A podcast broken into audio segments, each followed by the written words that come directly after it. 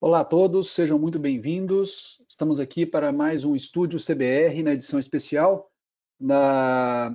relacionada à pandemia. Hoje, é, ainda dentro do escopo da pandemia, mas fugindo um pouco disso e colocando um tema mais amplo, nós vamos falar sobre a residência, particularmente como o CBR contribui para a formação do futuro médico radiologista e hoje nós temos três pessoas aqui que lidam diretamente com isso todos os dias, tanto no CBR quanto nos respectivos serviços. E gostaria de agradecer muito a participação deles, particularmente a doutora Regina Lúcia Elias Gomes, que é a coordenadora da CEAR, que é a Comissão de Ensino, Aperfeiçoamento e Residência Médica do Colégio, o doutor Túlio Augusto Alves Macedo, que é o coordenador de admissão e titulação do colégio, e o doutor Valdair Muglia, hoje é a segunda vez que eu faço o webinar com o doutor Valdair. Bem-vindo de novo, doutor Valdair, que é o diretor científico do CBR. Sejam muito bem-vindos. Obrigado. Por estarem aqui conosco hoje. Obrigada, Ailton. Boa noite a todos. Boa noite a todos, obrigado.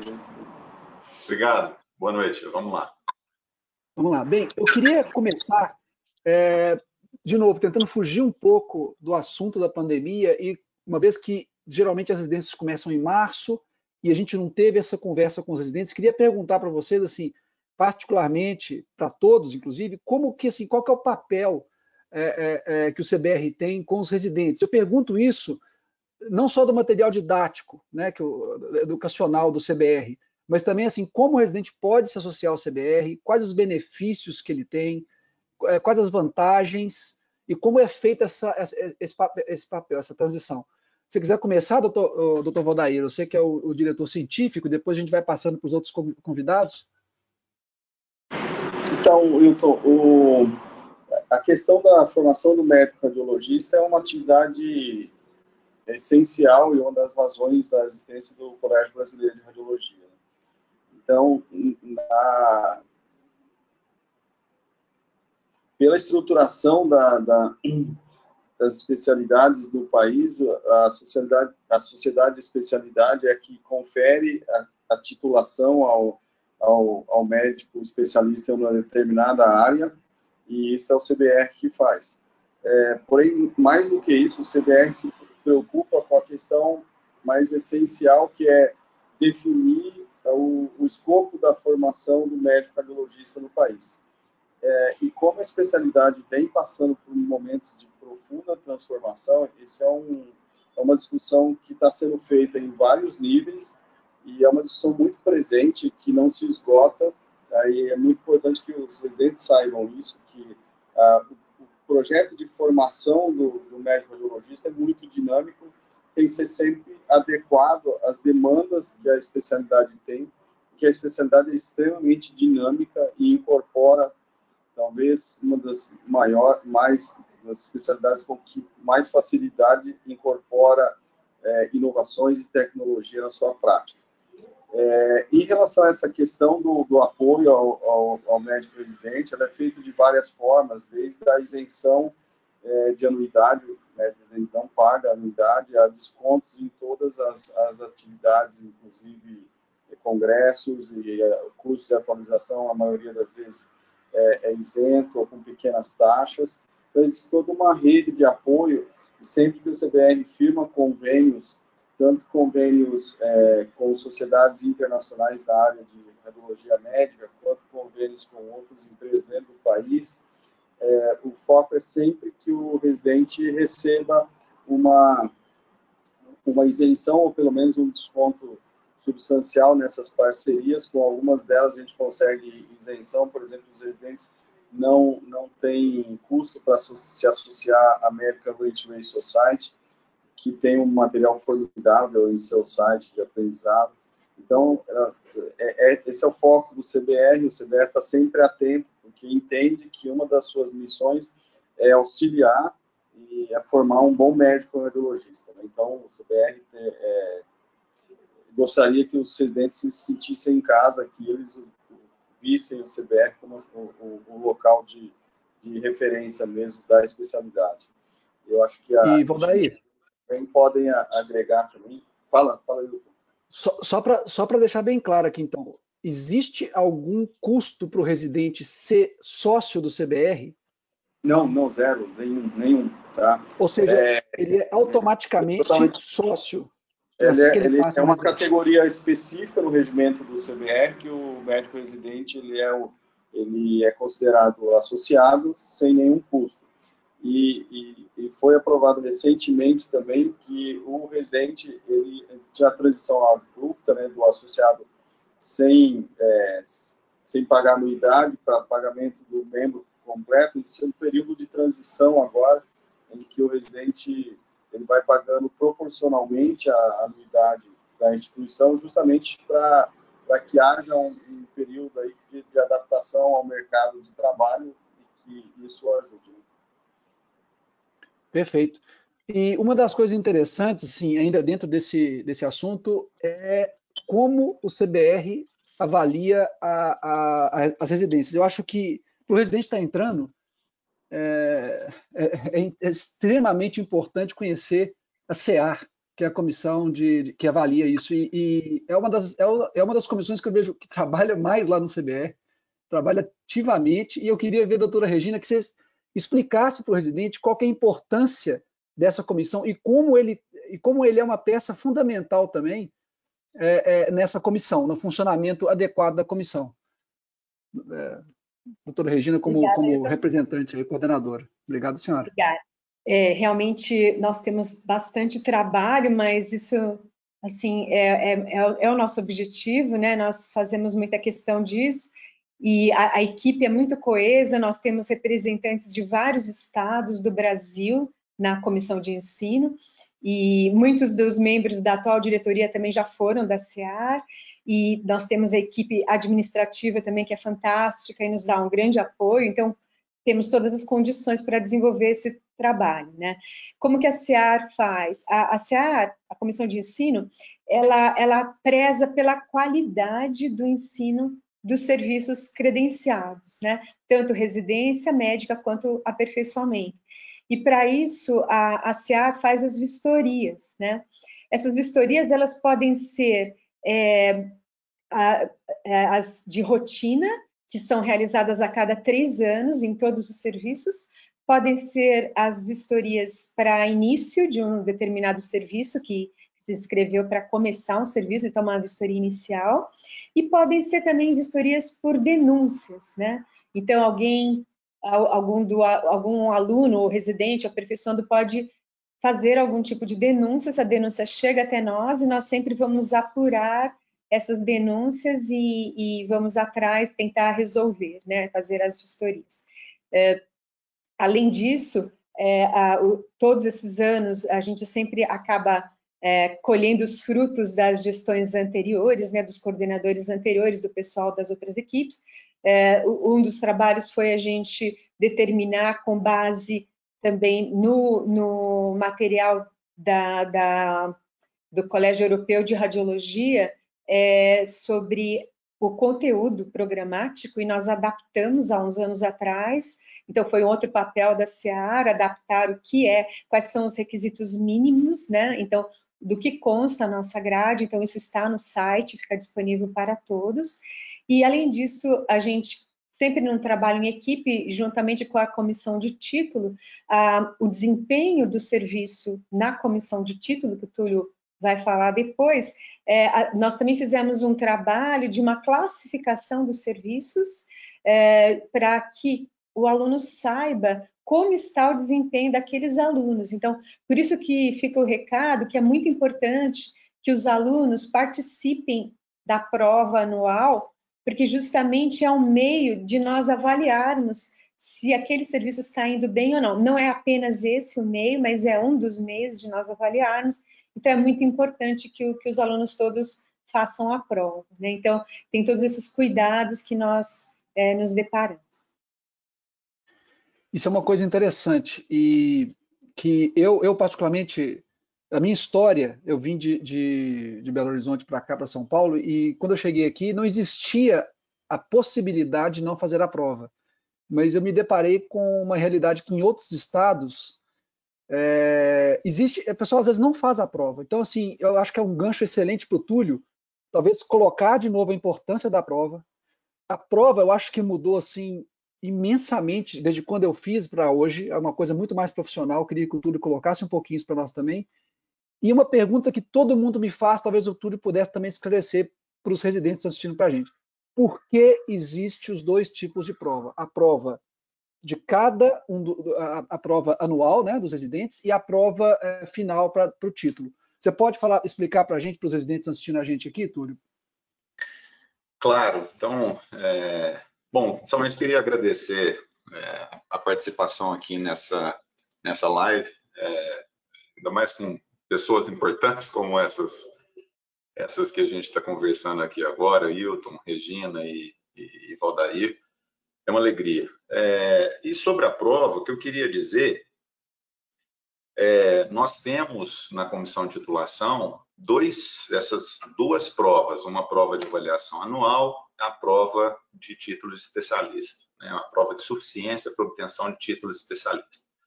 Os objetivos dessas provas, eles são distintos. Então, nós temos uma prova que é para avaliar, como a doutora Regina falou, é uma prova para avaliar a instituição, para o próprio aluno avaliar como ele está é, em relação ao serviço dele e em relação aos demais é, residentes do país, que é uma prova é, que para o colégio ela é fundamental para gerenciamento das políticas que ele vai exercer do ensino. Então, se uma determinada é, um, se um determinado serviço é, e não está é, fazendo a sua a sua residência ou aperfeiçoamento de forma adequada, o CBR tem como intervir e tentar auxiliar esse serviço à, à melhoria daquela prestação de serviço para os residentes aperfeiçoantes. Então, ela tem, é um instrumento fundamental como a doutora Regina disse, não é o único instrumento, mas é um instrumento fundamental para que as políticas do colégio sejam uh, melhor uh, executadas. Então, esse, o objetivo é esse. A, a, a prova de, de, obtenção de título especialista é uma prova para o candidato. Essa não se presta mais para avaliação das, das residências, dos serviços de aperfeiçoamento. É uma prova para que o candidato obtenha o seu título. É como se fosse uma coisa mais particular daquele candidato. É, uma medida que o colégio tem, é, e ele pode utilizar isso perante a MB, é oferecer para o candidato que tenha um determinado, uma determinada nota nas provas de avaliação anual, que ele seja liberado da prova é, teórica do, do, de obtenção de título. Então, é uma vantagem que o candidato tem de uma forma de estimular o candidato. Ele não é obrigado a participar é, dessa prova de avaliação anual, mas é uma forma de estimular para que ele é, não só se avalie, avalie a instituição dele, é, é ou dê dados para avaliação da instituição dele, e também para é, é, facilitar uma possível concessão dele ao, ao título dele. É, por que, que a prova não é única? Por que, que a gente não automaticamente já aprova o candidato se ele tem já um nível de suficiência nessas três provas é, seriadas de avaliação anual? Porque, como elas têm objetivos distintos, a MB, que é a instituição que, que lida com, com as sociedades de especialidade no Brasil, ela não autoriza que nós façamos isso. E tem que existir uma prova com normativa específica, com critérios específicos, é, que abrange todas as sociedades de especialidade, é, dando oportunidade, inclusive, para aqueles que não fizeram residência médica, que fizeram é, é uma, um, um, curso de aperfeiçoamento ou é, que tem tempo de carreira suficiente, com experiência naquela área, dão, a ANB tem essa prerrogativa de dar essa oportunidade para esses candidatos para que eles façam a prova de título especialista é, de forma independente da prova de avaliação anual. Então, é, é, é, um, é um critério da AMB que o CBR não tem autonomia para automaticamente aprovar um, um candidato que fez as provas seriadas e que teve até sucesso, que saiu muito bem na prova, mas infelizmente ele tem ainda que fazer uh, a prova de título de especialista. É isso.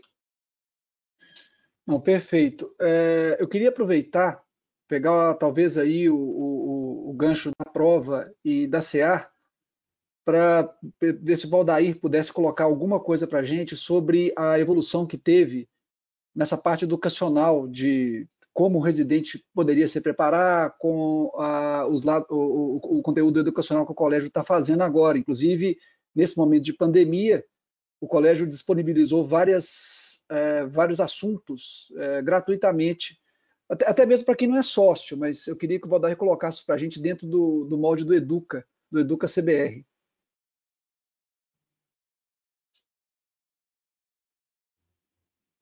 Só que você desligou, você está com seu microfone desligado, Valdair. Tá. É, essa preocupação do CBR com a formação, como já foi dito por nós três aqui, é, é de longa data e é constante. É, antes do, do Educa CBR, só, só queria é, lembrar, por exemplo, que a, a, o CBR tem uma, uma diretriz nacional é, sobre o que deve ser é, ensinado nos serviços de residência médica ao longo do país, tá?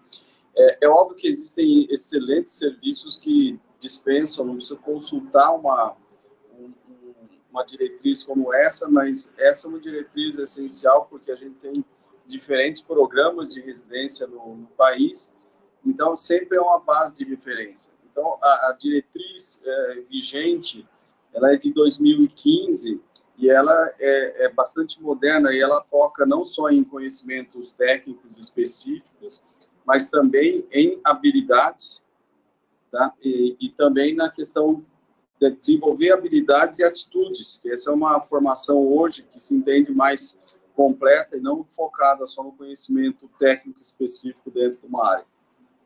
Então essa essa diretriz ela vem sendo constantemente é, atualizada nessa última versão de 2015 já se antecipa assuntos que hoje são largamente discutidos, como a questão da, da do radiologista ter que ter noções de, de, gestão sobre o seu serviço e também de inteligência artificial.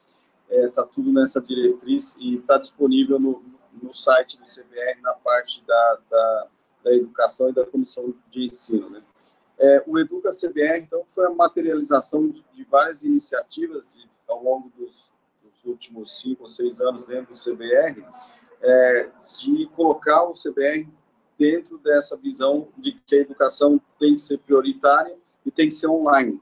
É, boa parte da, da, desse material está sendo disponibilizado online e essa situação vai é, é, é ser necessária cada vez mais é, recursos e, e metodologias que permitam que diferentes residentes acessem um conteúdo educativo sem sair da sua casa, da sua residência, da, da, sua cidade, porque a gente sabe que muitas vezes isso é tremendamente difícil em determinados contextos.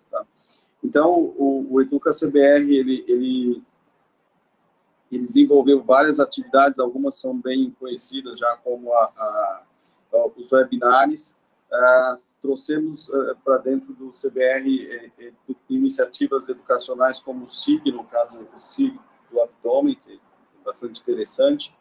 É, construímos várias, é, é, ou melhor, agrupamos várias dessas iniciativas dentro do ambiente virtual de aprendizado, de aprendizagem, que aí o pessoal conhece mais o, o, o, o LMS mais conhecido desse, né, ambiente virtual de aprendizado, que é o Moodle, né? Então, nós temos dentro do CBR um, um ambiente virtual de aprendizado que justamente agrega todas essas iniciativas de educação online. É, em paralelo, o Educa CBR é, criou algumas iniciativas importantes para estimular o engajamento residente em, em vertente de, de pesquisa e redação de trabalhos. Então, criou-se o, o, o, site de, de, apresentação de casos, né, de relato de casos, que é o BRAD Case, que é o Brazilian Radiological Cases, é, que em virtude da, da, restrição de publicação de relatos de casos, e todos nós já fomos residentes e sabemos que o, o, residente começa com o preparo de um caso para discussão em algumas, em algumas reuniões é, científicas, às vezes multidisciplinares, às vezes de sociedades estaduais, e aí ele tem a oportunidade de fazer uma revisão de literatura em cima daquele caso. Como a publicação de relatos de casos ficou muito difícil nos vários meios científicos, né? O CBR tomou por iniciativa aí criar esse site que permite, inclusive, que as pessoas recebam um, um DOI, né, que é um Digital Object Identification, e, e, a partir desse DOI, por exemplo, ele pode citar em seu currículo, inclusive no currículo Lattes. Tá? Então, essa é uma, uma das outras iniciativas que tem um foco muito nessa pegada é, digital, mas também é, trazendo o residente que se interessa também por uma vertente mais é, acadêmica e de publicação. Tá? É, então, todas essas iniciativas estão consolidadas, é, principalmente disponibilizadas online. É claro que as, as, existem as, as, iniciativas presenciais que são fundamentais e que no momento pós-pandemia serão retomadas, tá? mas é, essas atividades ainda estão sendo incrementadas, então o CBR em breve disponibilizará outras ferramentas de principalmente para cursos de formação específica. E a ideia é que o, o, o ambiente de virtual de aprendizado do CBR ele acomode várias várias pessoas de diferentes níveis. Então desde o residente que está iniciando sua formação é, até as pessoas que já têm uma formação consolidada e têm interesse em fazer mais reciclagem médica então, a ideia é que esse material digital disponível é, seja acessado por diferentes níveis e a partir de trilhas específicas. Então, alguém que queira ver especificamente uma área, define uma trilha e define qual o seu nível, é, iniciante, intermediário, avançado, e a partir daí ele tem toda um, uma gama de opções dentro do, da, da, sua realidade. Ou seja, a ideia é que o nosso sistema, nosso ambiente virtual de aprendizado seja possível ser customizado para cada, para cada necessidade, para cada pessoa. Né? Perfeito.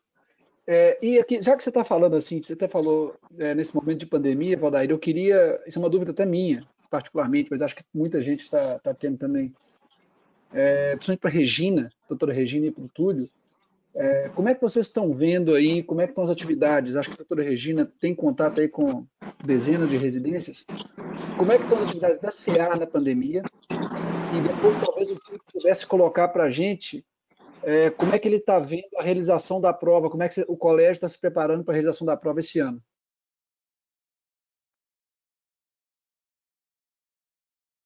Bom, vou falar rapidamente. É, nós, na, na outra live do CBR, nós pudemos verificar que o Brasil inteiro, assim como o mundo, né, está com diferentes versões da participação dos residentes e aperfeiçoantes, né?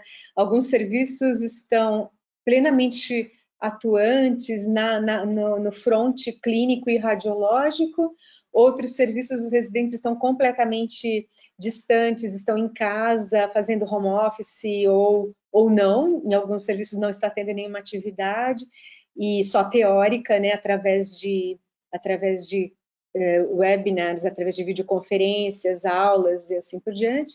E, então, isso é muito heterogêneo e, e, é o mesmo padrão que se repete em outros países também. Né? É, os problemas encontrados é que, às vezes, é, alguns, é, como isso afeta todo mundo, afeta a produtividade dos médicos, assistentes, preceptores, às vezes eles, dependentes da, da, da produtividade, né, às vezes eles acabam passando por cima da função didática, esquecem que precisam deixar aquele laudo para ser realizado pelo residente para depois ser liberado, né? Então, às vezes, todo mundo fica meio ansioso com essa situação crítica e acaba se esquecendo desse papel fundamental que é deixar que o residente que está presente ou que está virtual possa ter a oportunidade de laudar primeiro para depois o exame ser liberado. Então, isso é fundamental.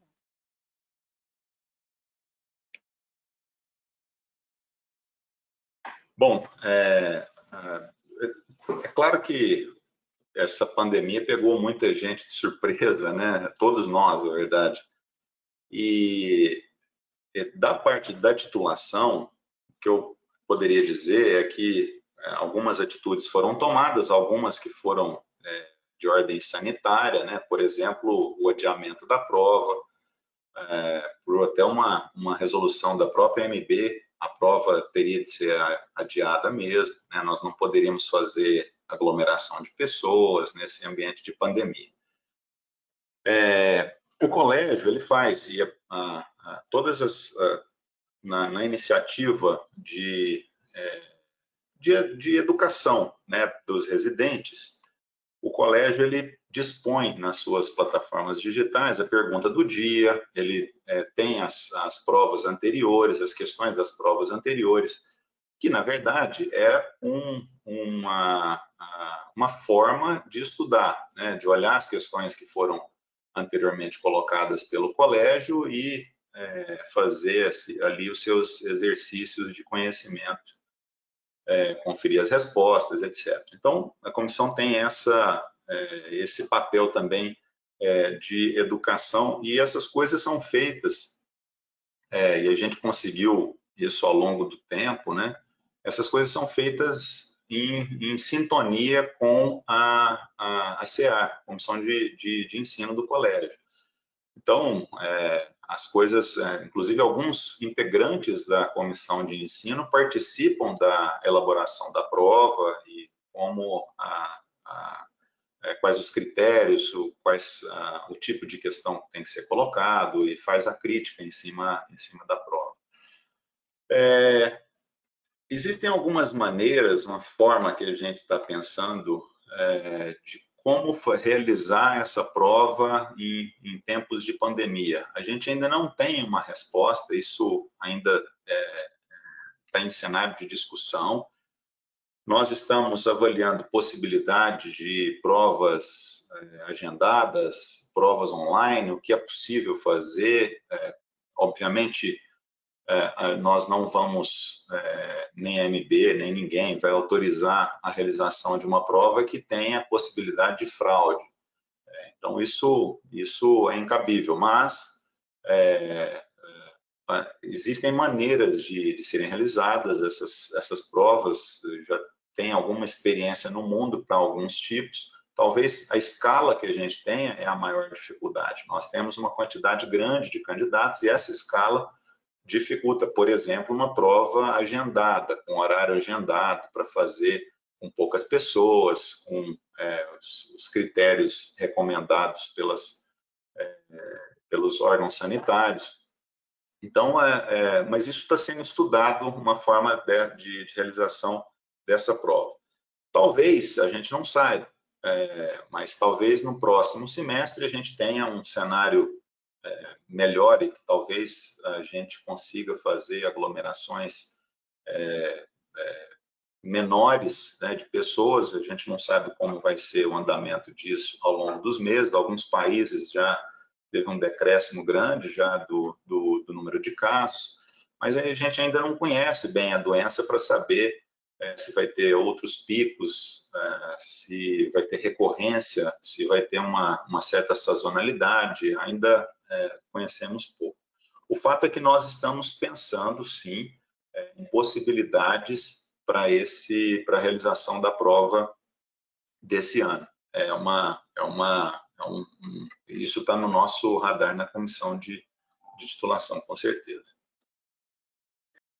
E puxando o gancho aí, talvez para você, Valdair, é, tem se perguntado bastante sobre Congresso, né? Assim, como é que vocês, dentro do, da comissão científica, têm visto, é, estudado as soluções para o Congresso do Peso?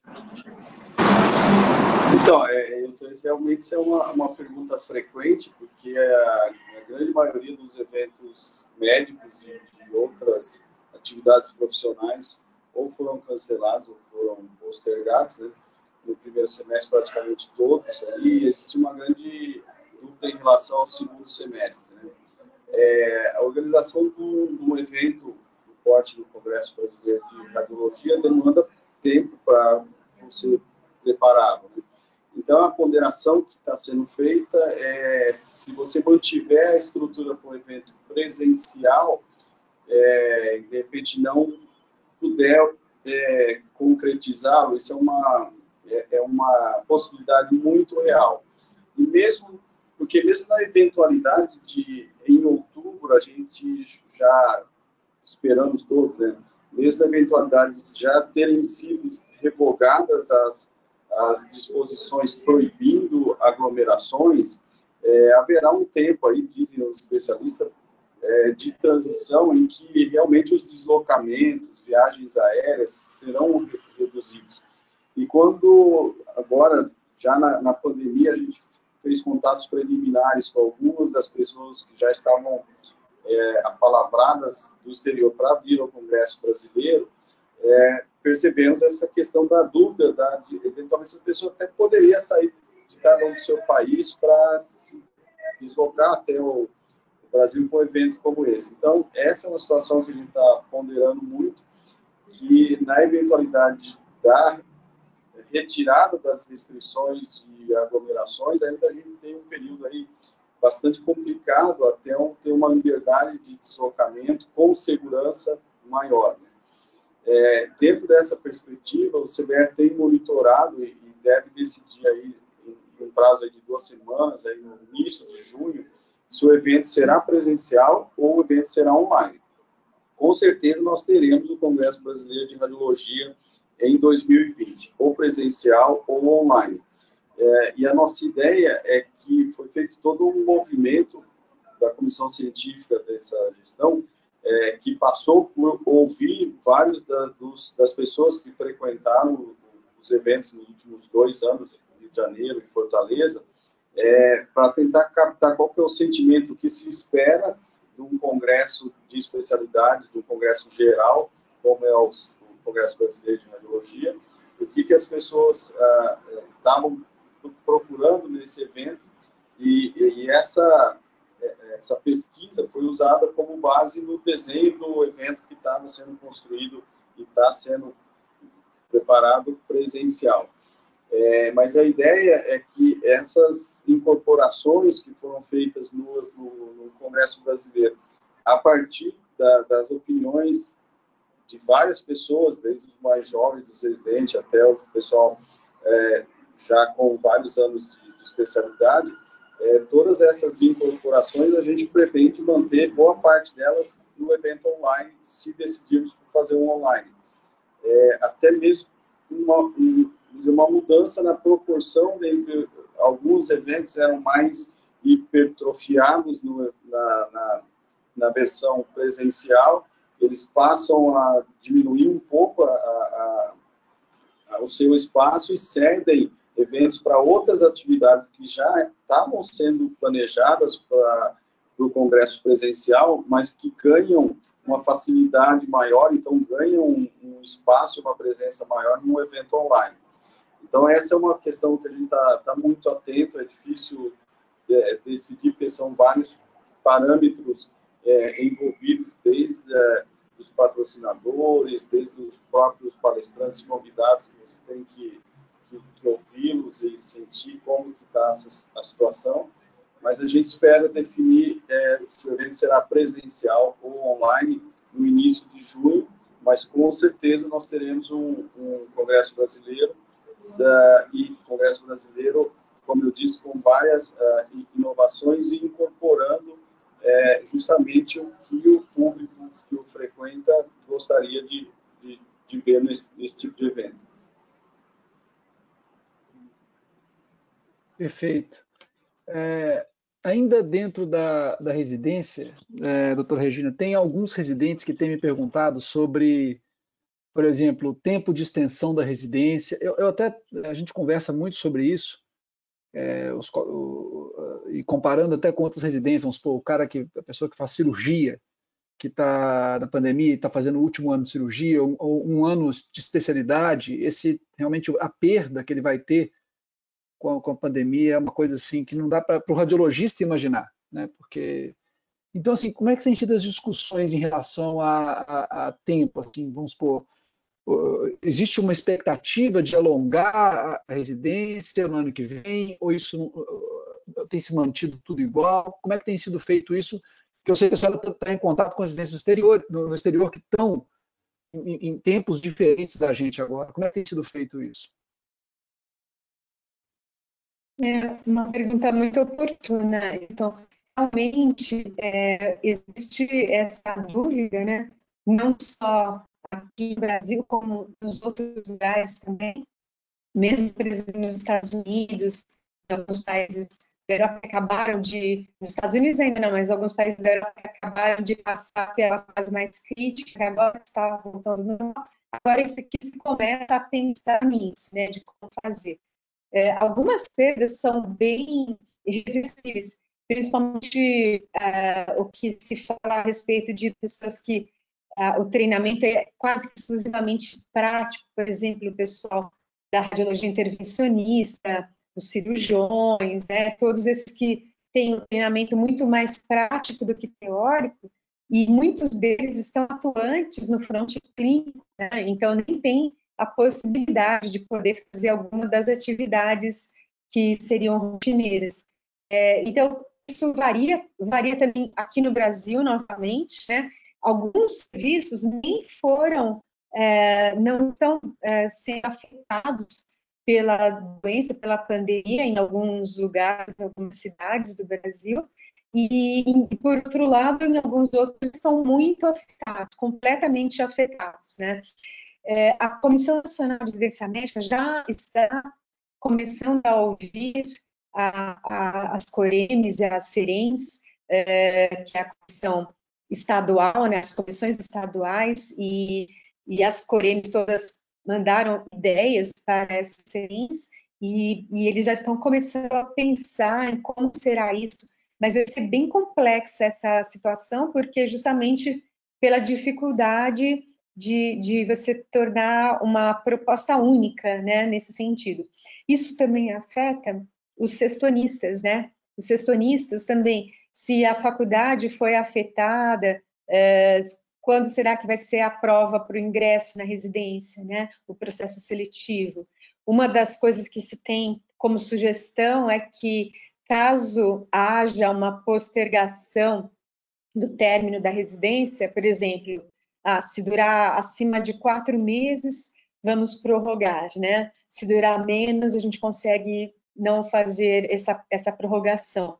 Caso haja a prorrogação, é, o que se tem dito é que uma das sugestões é que talvez se faça a prova, se faça o processo seletivo, talvez na mesma data, mas depois a, o ingresso desses novos residentes será postergado também, porque primeiro que não comporta né, a, acolher a todos, né, os que estão complementando os, os períodos e os que estão ingressando. Isso se aplica também às provas de R4, né? E, e, por outro lado, em relação à residência, as bolsas, né, não haveria disponibilidade de você manter pagantes as bolsas já ofertadas e ainda pagar as novas bolsas dos futuros R1s. Então, tudo isso é um jogo bem complexo que ainda não tem nenhuma decisão quanto a isso. Esses são só os passos que estão sendo dados, mas isso está sendo discutido. A Comissão Nacional está preocupada com isso, as Coremes e as Serens também, e, e, estamos aguardando, e principalmente aguardando o fim da pandemia para a gente poder tomar alguma decisão e acolher, né, a SEAR sempre acolhe a decisão da Comissão Nacional de Residência Médica para os aperfeiçoandos, serviços de aperfeiçoamento.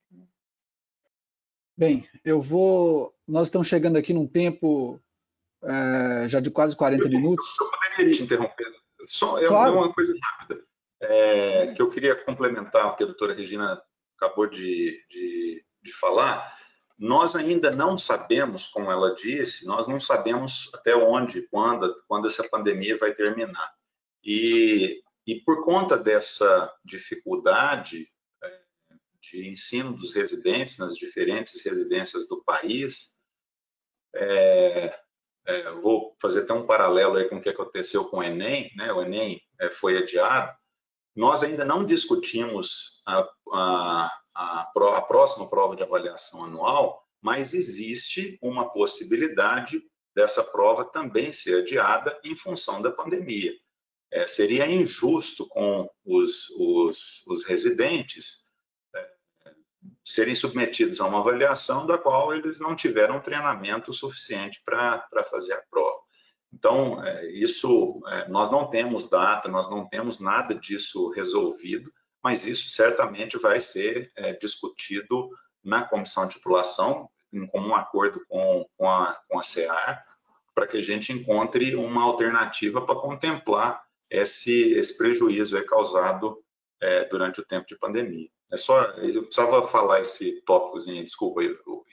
Não, que é isso, por favor. É, eu queria é, propor aqui, porque é, são notícias que a gente fica com muita incerteza, mas eu queria perguntar para vocês, para a gente poder fechar, é, principalmente, de novo, a doutora Regina, porque eu sei que ela tem acompanhado isso muito de perto. Tem, tem até uns podcasts, podcasts que, eu, que eu acompanho, que é assim, luz no fim do túnel, luz no fim. Só tenho acompanhado as residências que já passaram do, do, do pior. A gente sabe que tem países aí, particularmente Austrália, Nova Zelândia, é, países asiáticos que tem, tiveram, já passaram muito pior e, e, agora talvez estejam numa outra fase. Como é que tem sido nesses países ou como é que tem sido nesses países que estão já na resolução? E é claro, Valdair, Túlio, se tiver alguma coisa para acrescentar nesse tópico, no pós-pandemia, é, seria interessante a gente finalizar assim para tentar dar um alívio pessoal. Pois não, então, é, então, em relação a esses países que já estão é, sem, a, sem, a, sem o pico, né, já saíram do pico, já saíram da, do período infectante, já estão já voltaram às atividades normais, né? Esses países tiveram uma característica em, em comum que foi a curta duração do pico. Então, com essa essa curta duração possibilitou a retomada das atividades é, de uma maneira mais rápida e, e, na maioria dos casos, eles conseguiram redistribuir as grades de forma que conseguisse contemplar tudo e não tiveram tanto esse problema. O problema vai ser em todos esses outros países que estão saindo agora, assim como o nosso, que, que, que, isso se estendeu por mais tempo, né? Esse que vai ser o nosso problema. Mas, assim, na maioria desses serviços não houve, um, não afetou tanto, assim, o sistema.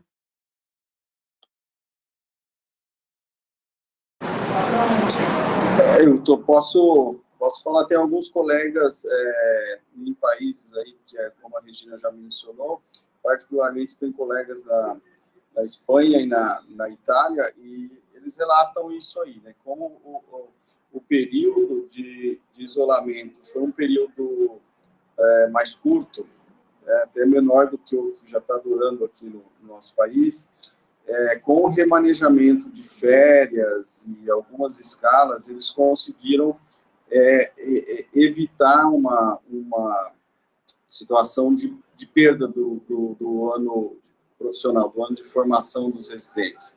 Então, esses países, é óbvio que algum grau de perda ocorreu e ocorrerá, mas é, conseguiram minimizar e vários desses serviços conseguiram não só na radiologia, mas em outras áreas que também exigem muitas atividades práticas e de interação pessoal, é, eles conseguiram minimizar e, e, e, principalmente usando essa questão de remanejamento de períodos de férias, etc., fazer com que o, o ano letivo, o ano profissional não fosse perdido. Tá? Então existe sim uma, uma esperança aí para. Bem, pessoal, Túlio, você quer falar alguma coisa para finalizar?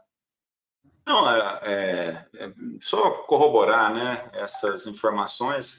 Eu acredito que nós vamos ainda aprender muito sobre essa, essa pandemia.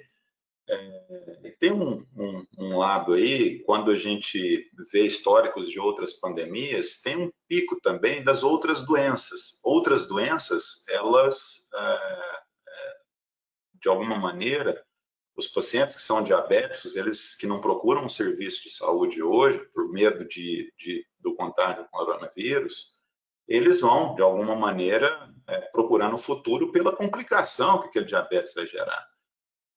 Então, eu né, acredito né, que isso vai acontecer e que, de alguma maneira, os serviços vão ficar é, repletos de pacientes com outras, é, com outras doenças, de tal forma que isso pode, é, de alguma maneira, com, compensar, num segundo momento, essa falta de, de, de casos né, que os pacientes têm hoje em dia. Então, é uma possibilidade isso acontecer, é, mas isso é, é, é, é indefinido, nós não, não temos como é, ter isso certo em mãos e se a rede do, do nosso sistema de saúde vai é, sustentar né, essa, essa, essa quantidade de pacientes, tanto com coronavírus, infectados pelo coronavírus, e também é, das outras é, endemias, vamos dizer assim, que o Brasil tem e que possivelmente vão é, ter surtos aí em função da não procura é, diagnóstica hoje. Né?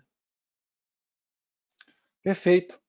É, vamos esperar para que a gente tem visto realmente muitos pacientes graves que às vezes estão chegando num momento talvez, talvez mais retardado que eles procurariam normalmente a atenção de saúde.